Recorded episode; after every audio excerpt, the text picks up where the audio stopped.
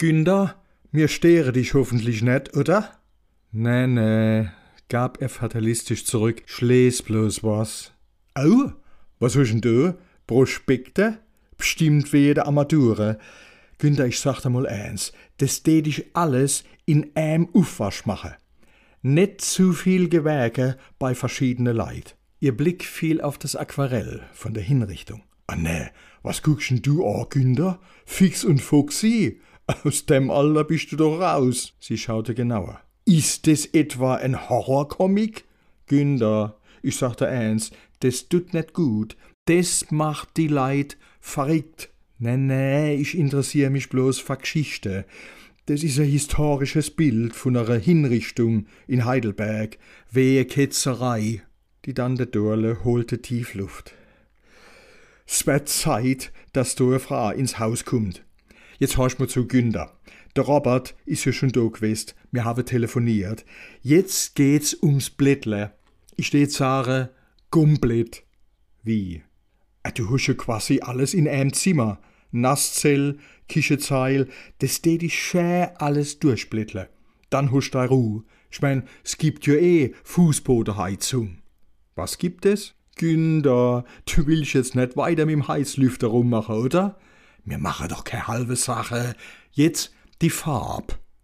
Willi, Ewe, Moment, ich hol grad mal de Schang dazu. Sie drehte sich in Richtung Sportcoupé. Schang, geh mal her, sei so gut. Dem Fahrzeug entstieg ein großgewachsener junger Mann, blond die Mähne wie der Bart. Kommissar Günther war überrascht.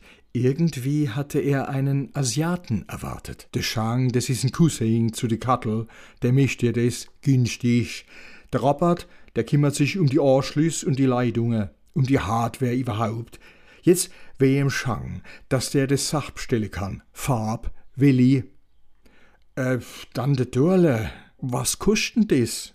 Hermol, bissel was musst du schon investieren, hä? Aber du hast doch gespart, Günther, dein Leben lang. Keine Frau, dann beim Staat geschafft. Das darf ja kein Problem sein. Und das hat jetzt einfach die höchste Priorität. Dei Schitzel Palde. Noch eine Finne, das gang dann bloß noch im Seniorenheim. Weil die können ja nicht mehr abhauen.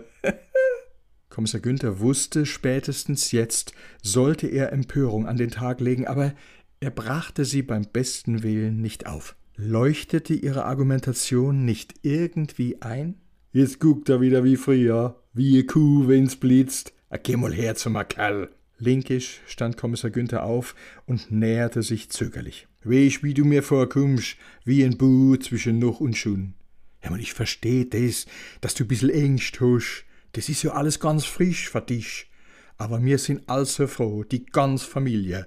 Mach dir keine Sorge, wir machen das schon. Wir halten doch zusammen. Ha, lustig, Muldrige.